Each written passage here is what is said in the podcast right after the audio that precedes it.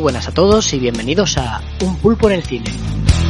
Un podcast en el que alguien como yo que no tiene ni idea de cine comentará películas y series y dará su opinión al respecto.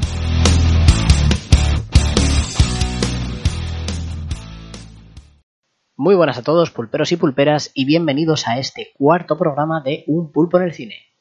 Espero que los que la hayáis disfrutado hayáis podido tener una buena verbena de San Juan, los que no, pues que hayáis disfrutado un buen fin de semana y que hayáis cargado pilas para estas semanas que empiezan fuerte y que, nos devuelven a esta nueva normalidad que estamos todos viviendo.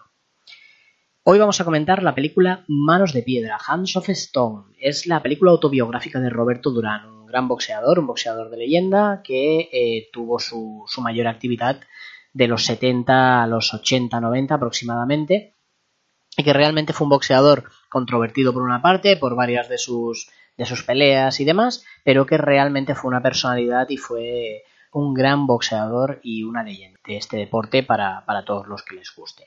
Fuera de esto, eh, también os quería comentar, va a haber un pequeño cambio. Vamos a cambiar la, a partir de la semana que viene el programa, lo vamos a sacar cada miércoles, no cada lunes. Esto tiene que ver también con un tema logístico mío y con un tema eh, principalmente de ocupaciones eh, me resulta mucho más fácil eh, poder sacar el programa los miércoles que no el lunes y por este motivo lo haremos así, ¿vale? Seguiremos teniendo el programa semanal, seguiremos de la misma manera, pero cambiaremos el día. Aparte de esto, también quería comentaros y animaros a que sigáis comentando en redes sociales, que os suscribáis a, lo que es el canal de iVoox, eh, para poder ir viendo todo lo que hacemos. Vamos a intentar darle un poquito más de ánimo a las redes sociales, ¿vale? Para que podamos interactuar un poquito más con vosotros y que de esta manera, pues, sigamos alimentando la comunidad. Recordad que podéis dejarme cualquier comentario, podéis decirme lo que queráis por redes sociales, eh, también en la comunidad de iBox, donde voy a intentar ir dejando links para que podáis informaros un poquito más de las curiosidades y de lo que es la peli. Eh, a mí me interesa mucho saber lo que opináis, sobre todo para preparar futuros programas y saber qué os gusta y qué os gusta para poder hacerlo. Dicho esto, como bien sabéis, os dejo con el aviso a navegantes. Aviso a navegantes, aviso a navegantes. Normalmente en el aviso navegantes me gusta avisaros de si va a haber algún spoiler en la película o vamos a decir algo que pueda pues jorobárosla o vamos a explicar algo puntual que realmente pueda daros un spoiler grande, ¿no? En este caso, la peli es una peli autobiográfica, entonces, mmm, spoilers va a contener seguro el comentario, porque vamos a hablar de muchas de las cosas que le sucedieron y que no, pero es que realmente eh, toda esta información la tenéis en internet, es toda información que, que, es autobiográfica de él y que realmente ya consta en todos los lados, ¿no? Es como si hablamos de una peli muy antigua que ha visto casi todo el mundo. Muy difícilmente no haremos spoilers. Y fuera de esto, también deciros que eh, al final todos los comentarios que yo hago y todo lo que hablo en el programa es mi opinión. Y las opiniones son como los chistes de Carlos Arguiñano, que hay gente que lo escucha en su programa y piensa, ostras, qué tío más cachondo, y hay otros que piensan por qué este hombre sigue saliendo en la tele. Antes de pasaros con el tráiler de la peli, comentaros que me ha sido imposible encontrarlo en español, solo lo encontraba en inglés. Con lo cual lo que voy a hacer va a ser, en la comunidad encontraréis el link a YouTube con el tráiler de la peli para que podáis verlo subtitulado en español y todos aquellos que no entendáis o no tengáis mucha idea de inglés podáis también disfrutarlo y podáis ver un poquito el tráiler para que os enganche un poquito más. Dicho esto, os dejo con el tráiler de la peli. I've trained more world champs than anyone else in boxing history. I haven't stepped into a ring for more than a decade. In 66 seconds, Roberto Duran changed my life. I want you to meet the best trainer in the history of boxing, Ray Arcel. I don't need no advice from America. I know. He grew up in the streets, fought everything, hating everybody. He's wild. You can help him, Ray. You can make him a champ. Slow down. Tengo. You can and no comprende. I work on my life. I didn't have any food when I was a kid. I'm hungry. I don't want to be hungry anymore. No mas. He needs to come back. Roberto Duran, the man with the hands of stone. We are in for a serious fight.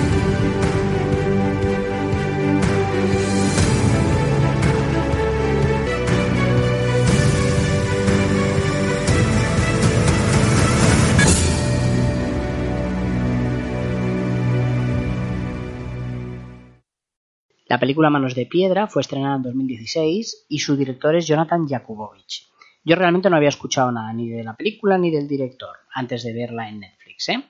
Pero sí que él eh, tenía alguna película que había estrenado ya en Venezuela en el 2005 llamada Secuestro Express y que parece ser que fue muy aclamada por la crítica. Ahora este 2020 estrena otra película llamada La Resistencia que está escrita y dirigida por él. La película cuenta con actores realmente mm, conociditos, o sea, bueno, empezando por el protagonista que da vida a Roberto Durán, que es Edgar Ramírez, que lo hemos visto ya en películas como en 2012 en Furia de Titanes, en Líbranos del Mal, y eh, en la última película en 2016 en La chica del tren. También es el protagonista de otra película que ahora mismo también está en Netflix que se llama La Reta Avispa y que está teniendo muchas visualizaciones. Pero bueno, es una peli que ya veremos si le damos una oportunidad. Evidentemente el actor más conocido de la película es Robert De Niro, que da vida a Ray Arcel, al, entrenador de boxeadores de leyenda y de campeones del mundo, que ayuda a Durán a, a llegar a sus objetivos. Luego tenemos dos actores españoles que aparecen en la película. Uno de ellos es coprotagonista, que es Ana de Armas, haciendo de Felicidad, que es la esposa de, de Roberto Durán y que la hemos visto en muchísimos sitios, ¿no? Ya en su momento la vimos en la serie del internado, eh, luego ha salido como actriz coprotagonista o de secundaria en pelis como Juegos de Armas, en Blade Runner 2049, en Puñales por la espalda, y este año va a salir también haciendo de, no de Chicabón, pero sí de una de las malas, por decirlo de alguna manera, en la película de, de Daniel Craig, No Time to Die. O sea, realmente parece que Ana de Armas está haciendo un caminito dentro de Hollywood y empieza a salir en bastantes películas. El otro actor español que aparece es Oscar Jaenada. Oscar Jaenada, que lo hemos visto en películas como Camarón, en El Dorado y demás películas aquí en España, y hace un papel un tanto de aquella manera, hace de Chaflán, ¿vale? Que es uno de los modelos de, de, la infancia de Roberto Durán, ¿no? Que es una, una, especie de mezcla entre un loco y los payasos de la tele del año de la Pico y que realmente pues, pues también ha hecho su pinito aquí, ¿no? Ya veremos si a lo mejor esto le depara pues abrirse a, a nuevos papeles dentro de Hollywood. Fuera de eso, luego vemos otros actores que son muy conocidos en la industria, que normalmente no han hecho tampoco papeles protagonistas, pero que son muy conocidos, como es por ejemplo John Turturro, eh, que es Frankie Carbo, que a John Turturro lo hemos visto en Transformers, lo hemos visto en películas con Adam Sandler, o sea, es un, mítico de, las pelis. Eh, luego tenemos a Rubén Lades, que hace de Carlos Eleta, que es el, el multimillonario o el millonario que ayuda a Roberto Durán a convertirse en lo que es, ¿no? Eh, luego tenemos también a Ellen Barkin, que es la mujer de, de, Rey Arcel, que a Ellen Barkin yo la recuerdo porque ha hecho muchas películas en los años 90 y 80, incluso llegando a ser un poquito eh, sex symbol de, aquella época. Y uno de los actores barra cantantes que más nos sorprenden es Asher, que hace de Sugar Ray Leonard en la película. Y realmente lo hace bastante bien realmente hace un papel que es bastante digno, teniendo en cuenta que, si no me equivoco, Asher no tiene ningún previo de, de actuación, es cantante principalmente, y realmente lo, lo, borda bastante dentro de lo que cabe. La película da comienzo cuando Rey Arcel, retirado, va a ver a Roberto Durán a Madison Square Garden y se plantea la posibilidad de entrenarlo después de enamorarse de él como boxeador y verlo vencer por nocaut en el primer asalto. A partir de este momento, lo que se hará es un repaso de la vida de, de Roberto Durán durante aproximadamente unos 20 años, ¿vale? Esto irá desde que él era un niño en las calles de Panamá hasta que recupera el título con Davy Moore, con Davy Moore mucho más joven que él, más fuerte y mejor preparado, en el año 83. La película trabaja sobre tres aspectos aproximadamente, ¿no? Uno de ellos es el contexto social, político e histórico que afecta a lo que sería en la personalidad de Roberto Durán como panameño y como persona que ha vivido en la calle, sufriendo pobreza y demás. Por otro lado, tenemos lo que es Roberto Durán como persona, ¿no? Y su evolución durante todo este tiempo. Y por último tenemos lo que sería su carrera pugilística, ¿no? Y cómo ésta ha ido viéndose afectada y afectando de la misma manera a la personalidad también de Roberto Durán durante toda la peli. Para mi parecer, creo que hay una falta de rigurosidad por parte de la película. Hay una falta de rigurosidad en todos estos temas que hemos comentado, ¿no? hay una falta de rigurosidad en lo que es el contexto histórico, social y político que vive Roberto Durán, hay una falta de rigurosidad en lo que es la carrera pugilística de Roberto Durán y también hay una falta de rigurosidad importante en, en el Roberto Durán como persona, ¿no? Al final toda esta falta de rigurosidad daña a la película, daña al cómo entiendes lo que está pasando y al cómo entiendes cómo evoluciona y lo que sufre el personaje.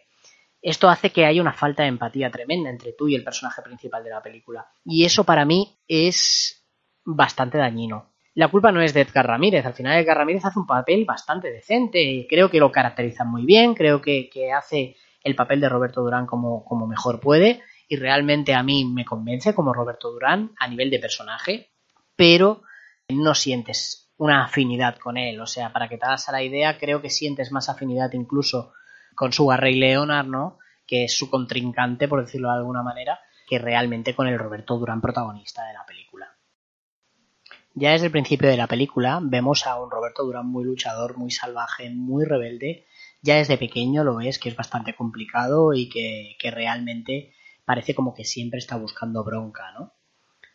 Es, por una parte, esto es una de las cosas que te hacen entender hasta dónde llegó como boxeador, ¿no? Esta, esta rebeldía, esta fuerza, esta, este desafío siempre constante, ¿no?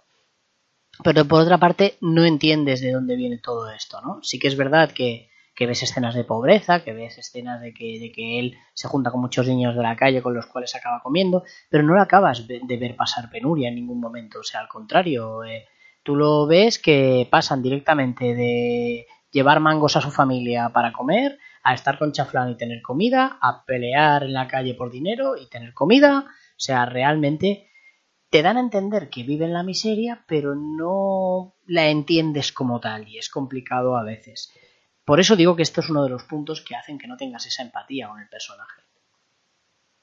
Ya desde pequeño ves que es chulesco, que pelea y no tiene respeto por los demás, o sea, realmente llega un momento en como que ese personaje ya de niño no, no te encaja, ¿sabes? Estás diciendo, mmm, será porque en general nos gustan los personajes que son un poquito a lo mejor más más taimados o más eh, serios, ¿no? Y, y, realmente al final este tipo de personajes pues nos crean un poquito de aversión, ¿no? Tan chulescos, a no ser que sean los malos de las pelis que siempre nos gusta, ¿no?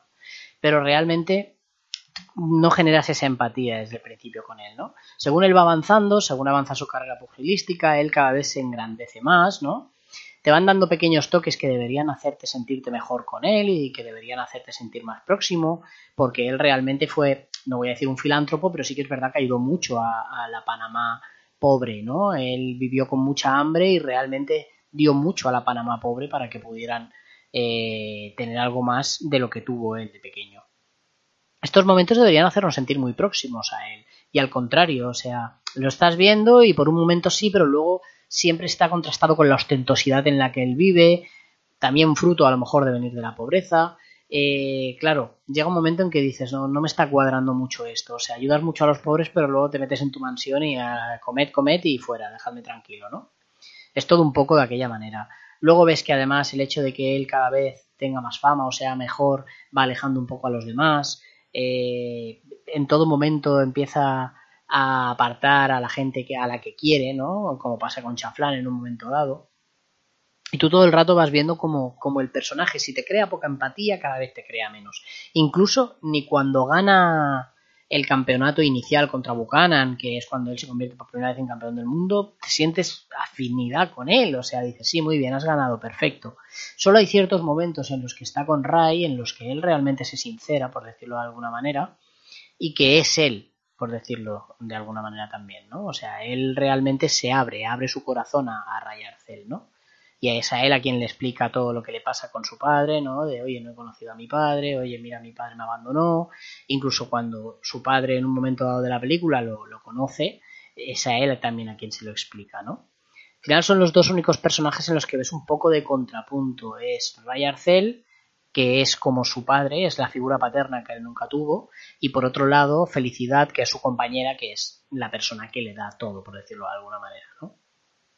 Al final, en definitiva, lo que quiero remarcar con esto es que en ningún momento ayuda todo esto a que luego, al final de la película, eh, Roberto Durán se dé cuenta de los errores que ha tenido, se vuelva ligeramente más humilde, pero ya no hay tiempo de rectificar toda una película de falta de empatía y toda una película de un personaje soberbio chulesco que en ningún momento ves el por qué se vuelve así, ¿no? No te dan a entender el por qué se vuelve así y como no comprendes el por qué, te es muy difícil mmm, sentir pena o sentir algún tipo de, de compasión por él cuando, cuando tiene los problemas que tiene ya llegado el último ciclo de la película.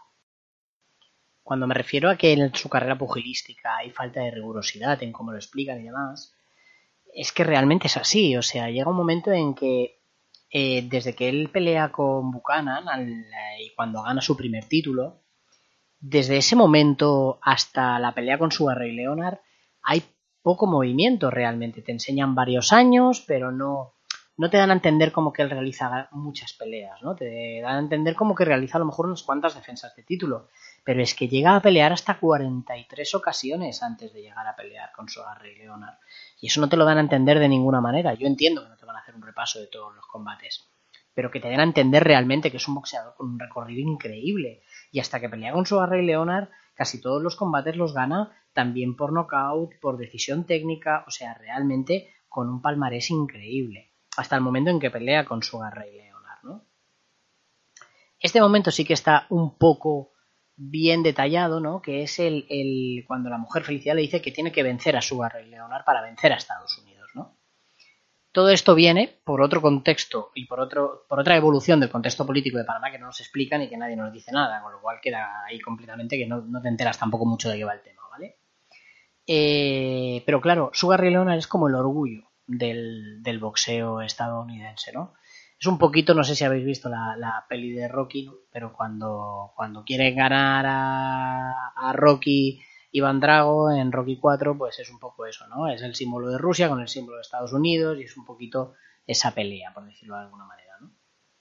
Cuando al final te dan a entender que en todo momento todo el odio que tiene Roberto Durán sobre su Ray Leonard, el, rollo estadounidense y demás no tiene nada que ver que al final son dos personas y al final su Ray Leonard y Roberto Durán en la vida actual son amigos, o sea que tampoco tiene mucho que ver eso. Pero para que veamos esto, eh, pelea con, con Sugar Ray Leonard, luego vuelve a pelear con Sugar Ray Leonard y pierde, y después de esto, ellos te pintan como que directamente el siguiente combate que hace Durán deja de pelear y Durán el siguiente combate que hace es contra David Moore. Eh, ya directamente con otro combate por el título. Y tampoco es así, o sea, estamos hablando que desde el combate con Sugar Ray Leonard, en el que él pierde, que es en el 80, hasta que él pelea con David Moore, eh, estamos hablando que pasan tres años. Pasan tres años en los cuales, cierto es que no hace demasiados combates, pero hace, o sea, eh, pero, pero acaba peleando y pelea contra boxeadores muy buenos como Pipino Cuevas, por ejemplo. Después del combate con David Moore, ellos te plantan como el, final de todo con el combate de David Moore, de David Moore. Y después del combate con David Moore, la carrera de Durán continuó eh, y continuó subiendo. Es más, después de David Moore tuvo dos derrotas seguidas y la tuvo contra otros dos de los grandísimos boxeadores de, la historia. Ellos te plantean como que Durán parece como que solo se enfrentó a un boxeador grande en, la historia, que fue su Ray Leonard, pero nadie habla de Marvin Hagler ni de Thomas Hearns, que fueron otros dos colosos del boxeo de aquella época. Estamos hablando que en los años 70-80 se vieron muy grandes boxeadores. Y los cuatro principales que se pueden decir son seguramente eh, Sugar Ray Leonard, Marvin Hagler, Thomas Hearn y Roberto Durán. Son grandísimos, entre ellos estuvieron haciendo varias peleas y llegaron a esto y no se les nombra en ningún momento y son realmente dos boxeadores increíbles. Entiendo que son derrotas y que no interesa, interesa que Durán llegue y gane el título, pero pero realmente son dos boxeadores que para mi parecer son importantes en la vida de Roberto Durán también, ¿eh? A partir de aquí la carrera de Roberto Durán sigue creciendo y tiene muchísimas victorias, gana más títulos. Estamos hablando que Roberto Durán se retira en el 2001. En el 2001. O sea, ya cuando pelea con David Moore, si no me equivoco, tiene alrededor de 83, de 83, perdón, de 33 años, 32 años aproximadamente. Y estaríamos hablando de que aquí ya hace un gran papel con 33 años. O sea, ya te da a entender qué tipo de boxeador es, ¿no? pero en el 2001 estamos hablando de que hace mucho tiempo. Además, la, la última pelea que realizó la hizo contra Héctor Camacho, eh, que le llamaban el macho Camacho, y este hombre realmente eh, también fue uno de los grandes de lo que sería el, los 90-2000. El último punto referente a la contextualización histórica, social y política de lo que es Panamá es un punto que debería haberse explicado mejor, porque volvemos a lo mismo, vuelve a que no entiendes correctamente eh, el odio que puede sentir Roberto Durán lejos de que su padre lo abandonó así fuese estadounidense. Porque le dan pinceladas, dan pinceladas de lo que sucede en el canal de Panamá, como dando por hecho que tendría que saberlo todo el mundo. Y a ver, inevitablemente y por desgracia, pues no todo el mundo tiene la capacidad de conocer la historia de todas las partes del mundo ni de todas las zonas, pese a que el conflicto del canal de Panamá pueda ser más eh, a lo mejor relevante o no relevante, ¿no? Pero creo que el hecho de no conocer bien este suceso y de tratarlo de manera tan superficial no te ayuda a entender ni te ayuda a empatizar tanto con las motivaciones, con los odios o con el cómo se cría y por qué se cría de esta manera también Roberto Durán. Yo creo que lo mejor es que lo expliquemos un poquito y así todos, cuando veamos la peli, si no la habéis visto, y los que, los que ya la habéis visto, os ayude un poquito más a entender esa situación.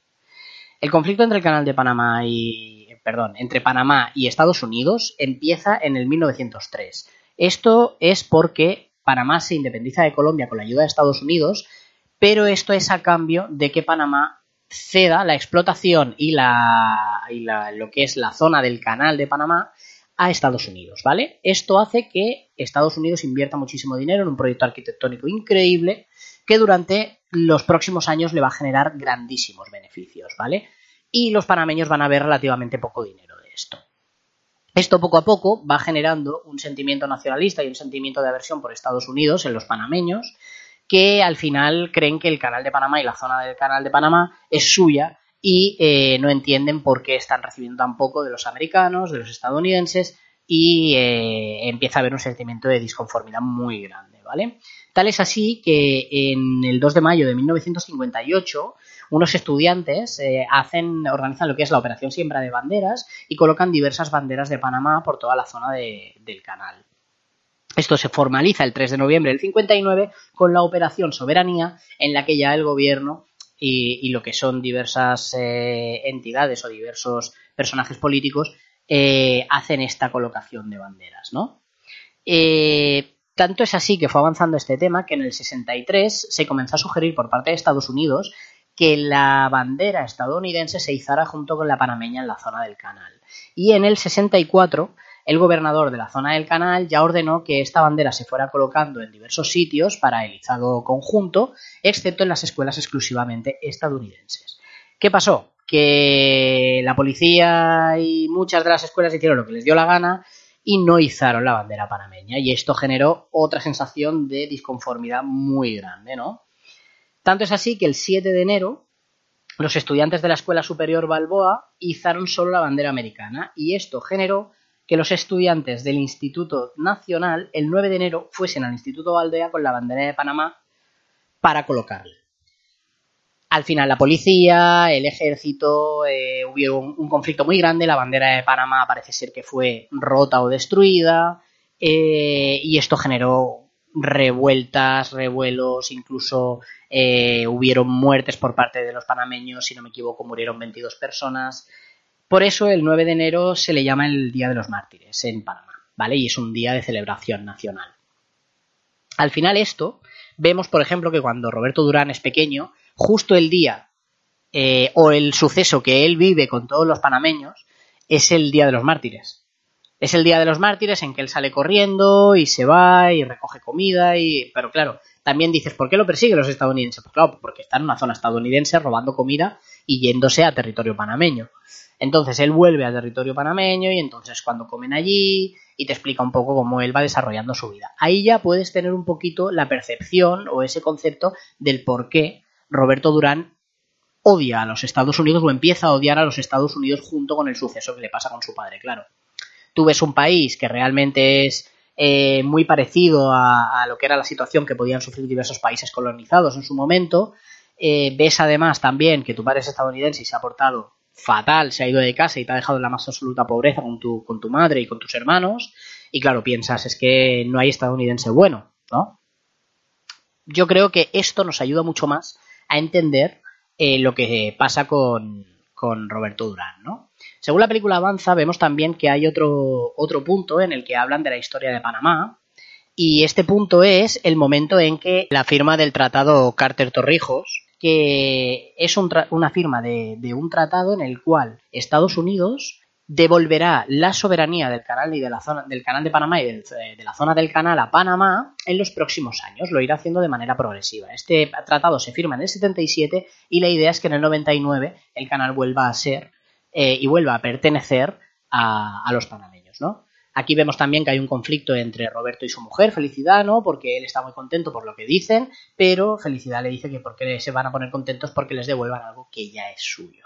De la misma manera, según va avanzando la, la historia de Roberto Durán, hay un momento justo después de, de abandonar contra Sugar Ray Leonard en que vemos que se preocupan mucho porque les llega la noticia de que han matado a Torrijos. Torrijos fue un general que subió al poder después de dar un golpe de Estado, que tenía un segundo al mando, llamado Noriega, que era como si dijéramos el encargado de eliminar a la oposición, ¿vale? De, reprimir a la oposición, era un poquito el que se encargaba de, todo esto, ¿no? Ellos dicen que lo han matado, pero no se demostró nunca que a Trujillo lo mataran. Trujillo realmente tuvo un accidente de avión en circunstancias bastante extrañas y quien subió al poder fue Noriega a partir de ese momento, ¿no? Para entender lo que pasa y sobre todo la preocupación tan grande que tienen ellos que llegan a afirmar que el país se va a ir al carajo sin, sin Torrijos, hay que entender también ciertas cosas. Para empezar, Noriega es un personaje muy, muy, muy controvertido. O sea, es un personaje que era doble informante tanto de la CIA como de los países de izquierdas de, de Sudamérica. Era un personaje que se demostró a posteriori que actuaba con los narcotraficantes colombianos, que traficaba con armas también para las guerrillas anticomunistas financiadas por Estados Unidos en toda la parte de Sudamérica. Entonces llega un momento en que, en que claro, puedes entender también la preocupación de, Roberto Durán y su mujer y bueno, y de muchos panameños probablemente cuando Noriega subió al cargo. Si no te contextualizan todo esto, ¿cómo tú vas a entender la versión de Roberto Durán? ¿Cómo vas a empatizar con ese odio a los Estados Unidos? Con ese odio a Ray Arcel incluso al inicio cuando dice que no necesitan a un gringo. Eh, sí, ¿qué le vamos a acha- achacar todo? ¿A que su padre era estadounidense? es que realmente para mí no es un motivo suficiente. Pero claro, si empiezas a entender todo el sentimiento nacionalista y sobre todo antiestadounidense que se generó en Panamá y que fue promovido por las élites políticas en Panamá cuando empezaron a ver todos estos problemas, puedes entender mucho mejor su posición, o puedes entender mucho mejor su visión y ese odio, ¿no? Y esa necesidad de derrotar a Sugar Ray Leonard. Dices, ostras, ¿por qué quiere pelear contra Sugar Ray Leonard? ¿Por qué su mujer le dice, tienes que derrotar a este tío si quieres derrotar al símbolo de Estados Unidos? Pues porque realmente ellos durante mucho tiempo sufrieron la colonización de Estados Unidos o el sentimiento de colonización que sufrieron otros países. Estados Unidos había criticado muchísimo a Francia e Inglaterra en su momento por tener colonias y, cuando sucedió suce- cuando pasaron los sucesos del 9 de mayo, eh, del 9 de enero, perdón, eh, directamente fue Estados Unidos la que recibió críticas por parte de Francia y de, esta- y de- y de Inglaterra. Yo creo que si esto se hubiera explicado un poquito más o si se hubiera introducido un poquito más todo este, este concepto histórico, podíamos haber empatizado un poquito más con Roberto Durán, pese a que a mi parecer sigo diciendo que tal como lo tratan en la película, esa actitud chulesca, esa actitud de rebeldía tan tan tan inexplicable en muchas ocasiones, ¿no? Por una parte sí, porque hay una cosa que te explican bastante bien, que es el tema de los boxeadores hambrientos, ¿no? Y del hambre que tienen y que necesitan para poder llegar a ser los mejores, pero por otra parte chirría, chirría. Al final es complicado.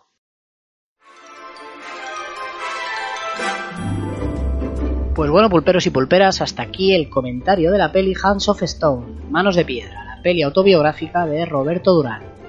¿Qué deciros de la película? Pues realmente a mí es una peli que ni fu ni fa. O sea, me gusta el mundo del boxeo, realmente he visto muchas películas de boxeo y algunas son realmente buenas, pero son películas que siempre intentan tratarte, aparte de la carrera pugilística, de una manera adecuada o momentos muy importantes de la carrera, te intentan tratar también todo lo que es la vida del personaje de una manera bastante completa, ¿no? Te hacen entender al personaje, sus motivaciones, te hacen entender a dónde quiere llegar, ¿no?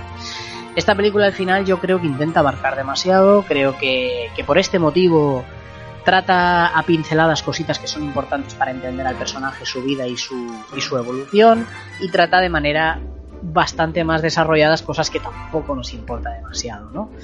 Eh, para mi parecer, creo que en este caso entender a la vida de Ray Arcel no era la ocasión. Creo que esto es la vida de Roberto Durán. Sí que entiendo que te lo, te lo dejen ver un poquito, pero no darle la importancia que le han dado y que creo que también ha hecho perder peso a la peli en momentos que a lo mejor habría valido más la pena explicar según qué cosas, ¿no? De todos modos, es una peli que se deja ver, que la podéis ver una tarde perfectamente, que os ayuda también un poquito a conocer un poquito más de este grandísimo boxeador y grandísima leyenda del boxeo que es Roberto Durán. Y nada, me gustaría también implementar una cosita nueva que vamos a poner en el programa que se va a llamar el pulpómetro. Aquí vamos a decir un poquito pues una nota general que le damos a la peli. Y en este caso el pulpómetro de esta peli lo vamos a poner en un cinquillo pelado, raspado y mondado porque es una peli que se deja ver pero que no llega a convencer del todo. Dicho todo esto, os dejo con la sección Cositas Curiosas en la que vamos a hablar de curiosidades de la peli y vamos a hablar también de unas cuantas curiosidades de eh, esta leyenda del boxeo llamada Roberto Durán. Os dejo con las curiosidades de la peli. Para hablar de las curiosidades de la peli, vamos a separarlo en dos secciones. La primera vamos a hablar eh, especialmente de lo que son las curiosidades relacionadas con la película y luego hablaremos de las curiosidades relacionadas con el personaje de Roberto Durán y, un poquito su forma de ser o cositas que, que, nos pueden llamar la atención y os ayuden a entenderlo un poquito mejor, ¿no? Respecto a la película, la película es una peli que contó con un presupuesto de 20 millones y medio de dólares, que fue filmada en Panamá y en Estados Unidos en 65 días con un equipo de 300 personas y 15.000 extras. O sea, es una de las películas más grandes latinas realizadas. Em, además, se creó una comisión especial en Panamá para poder ayudar a la filmación de la película. O sea, imaginaros a, qué punto eh, es Roberto Durán el icono o el símbolo de Panamá que ha llegado a este punto desde allí. Increíblemente, ni Edgar Ramírez ni eh, Robert De Niro fueron las primeras opciones para los papeles de Roberto Durán y de Ray Arcel.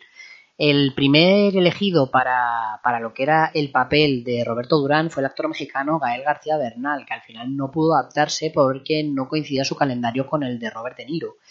Y el primer actor elegido para la, representar el papel de Ray Arcel fue Al Pacino, no, Roberto, no Robert De Niro. Eh, y al final, al declinar al Pacino y abandonar el, rodaje de la peli, fue Robert De Niro quien retomó esta opción. Desde mi punto de vista, yo creo que las dos opciones segundas son más acertadas. Robert De Niro realmente es un actor que tiene muchísimo background en el mundo de, las películas de boxeo. Eh, realizó una de las considerada mejor película de boxeo de, todos los tiempos, que es Toro Salvaje, haciendo de Joe LaMotta. Además también ha realizado bastantes más películas, dos o tres películas más de boxeo, incluida una con, eh, con Sylvester Stallone. Y, yo creo que encaja mucho más en el papel de Ray Arcel. Y por otro lado, para mi parecer, Edgar Ramírez, sobre todo físicamente, tiene un aspecto ligeramente más rudo, ligeramente a lo mejor más, más varonil en ese aspecto como para hacer el, el, papel de, de, Roberto Durán, ¿no? Al final Gael García Bernal es más fino, tiene unas facciones más finas y yo creo que al final Roberto Durán fue un boxeador bastante rudo que realmente creo que, encaja más con este personaje, con este actor. Uno de los mejores puntos de la peli también es el tema de la coreografía de los combates. Realmente se estudió muchísimo la coreografía de cada uno de los combates y se practicó muchísimo para que fueran idénticos al combate original. Además de esto, Edgar Ramírez estuvo entrenando directamente con el Cholo, con Roberto Durán, antes de la película y eh, Asher estuvo entrenando con Sugar Ray Leonard para prepararse para este papel. Esto nos ayuda a ver un poquito por qué los combates son bastante creíbles, ¿no? Hay películas que pese a ser buenas, como a lo mejor Rocky, ves los combates y dices, a ver, esto no, no tiene mucho sentido si entiendes un poquito, pese a que me parecen películas realmente muy emotivas y, buenas, ¿eh? Pero una de las mejores cosas a destacar de la peli es eso, ¿no? Que las coreografías son muy buenas y es porque se ensayaron mucho y porque se practicaron con los mismos deportistas. Uno de los puntos que nos llaman más la atención es que la película ha tardado nueve años en salir desde que se comenzó a escribir su guion. Eh, hablamos de que esto empezó en el 2007 y la película se estrenó en el 2016. Es mucho tiempo. También hay que considerar que es una película que al final ha sido considerada como una superproducción latina, por decirlo de alguna manera y, al final que haya tardado tanto tiempo pues no deja de llamar la atención. para entender un poquito más a Roberto Durán, eh, tenemos que ver un poquito cómo vivía su vida, ¿no? Por decirlo de alguna manera. Vemos que es un personaje que desde que empezó a ganar dinero y desde que, desde que ganó su primer campeonato del mundo consiguiendo un poder adquisitivo, su estilo de vida ha sido no menos que extravagante, ¿vale? Hablamos de un hombre que coleccionaba animales exóticos, ha llegado a tener tigres, eh, colecciona coches de lujo. Eh, en la película podemos ver que su manera de vestir es, mm, bueno, a lo mejor un poquito más llamativa, ¿no? Y luego también es un personaje cuya personalidad es muy fuerte, ¿no? Quienes lo conocieron o quienes lo conocen en entrevistas y demás han dicho siempre que tiene una personalidad cautivadora y que realmente es, eh, un personaje con muchísima, muchísima eh, personalidad. Aparte de esto, eh, una de las cosas que también llama la atención es que este hombre se dedicó a esto, pero también le gustó mucho el mundo de la música, llegando a tener una orquesta propia llamada la Orquesta Felicidad, en la que tocaban salsa. Al final, esto también nos ayuda a ver un poco eh, que es un hombre que tenía, estaba un poquito disperso, por decirlo de alguna manera, ¿no? Y que cuando tenía que pelear, pues muchas veces también estaba un poco eh, preocupado por otras cosas que no eran solamente entrenar. Esto también lo podemos ver en, eh, cuando él tiene su pelea con su Rey Leonard, la segunda pelea, la revancha, y él dice la frase de no más, cosa que él niega en todo momento haber dicho, eh, sí que es verdad que su actitud nos da a entender que él dice nomás que no quiere seguir peleando, que quiere abandonar y que no le interesa seguir en eso, ¿no? Dicen las malas lenguas eh, que realmente Roberto Durán fue el mismo quien se dejó para esta pelea. Fue, no entrenó apenas, estaba más interesado en salir de fiesta, comer y beber que realmente entrenar, ¿no? Por eso también choca que te, en esta película te pongan como principal culpable, por decirlo de alguna manera, a Carlos Eleta, ¿no? Yo creo que, a ver, todo tiene su parte de verdad y su parte de mentira. Roberto Durán ya llevaba una vida así bastante juerguista, ¿no? Con el tema de la orquesta, con la música, ¿no? Y con, vivir la vida un poco también por esa infancia y por esa vida eh, que tuvo tan dura cuando era, cuando era joven. Y yo creo que al final todo converge un poquito en esa línea entre la realidad y la ficción que hace que, esto sí que te dé a entender un poquito al personaje. Aunque en la película, vuelvo a lo mismo, no lo muestran completamente, porque no se muestra lo de las escenas de, de, juerga, solo te muestran una escena, una en la que tiene una crisis, por decirlo de alguna manera, y es un desliz eh, comparado con a lo mejor toda una vida de excesos, ¿no? O, cosas que se han escuchado, ¿no? De, de una vida más plagada de excesos que lo que te muestran aquí. Pero bueno, al final intentan enseñártelo también de esa manera. Roberto Durán hizo sus pinitos en el cine también. A ver, no hizo ningún papel importante, pero sí que salió eh, acompañando como compañero de entrenamiento a Silvestre Stallone en Rocky 2. O sea que la próxima vez que veamos la película estaremos atentos para, echarle un ojo a ese Roberto Durán que probablemente haría sudar a Stallone bastante en ese spar. Otro detalle curioso de Roberto Durán es que estuvo muerto durante 30 segundos. Roberto Durán como buen amante de los coches, juerguista y demás, tuvo un accidente de coche bastante importante en Buenos Aires y en la mesa de cirugía estuvo 30 segundos muerto literalmente hasta que lo revivieron. O sea, otro detalle que nos hace ver un poquito la, la, dureza, ¿no? El, aferrarse a la vida de este boxeador, pero también ese, ese, esa cara de vida juerguista. Por último, y hablando un poquito más que nada de su palmarés y de su, de su trayectoria pugilística, Roberto Durán peleó en cuatro categorías de peso, conquistó varios cinturones, eh, fue uno, ha sido uno de los mejores boxeadores libra por libra de la historia y está rankeado el tercero entre los 10 mejores boxeadores de la historia del boxeo.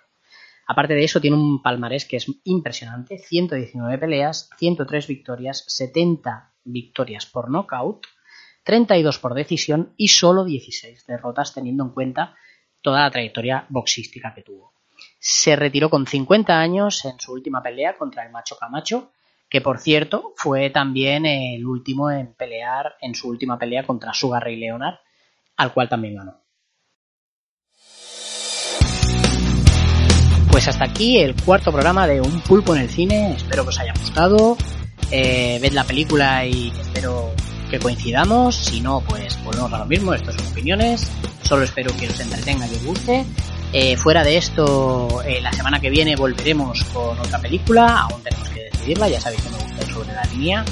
Y estamos hablando también de que recordad que el programa pasa del lunes al miércoles, ¿vale? Temas logísticos, temas míos, pero no os preocupéis que seguiremos con el programa semanalmente. Seguimos preparando una sorpresita, en breve la desvelaremos, ¿eh? Seguidme en redes sociales, tanto en Instagram como en Facebook y sobre todo recordad acceder a la comunidad donde voy a poner links específicos para que conozcamos más a Roberto Durán y conozcamos un poquito cositas curiosas que podemos acceder desde YouTube y desde otros canales, ¿vale? Os los pondré aquí para que podáis acceder y nada. Os veo la semana siguiente, pulperos y pulperas. Hasta la semana que viene.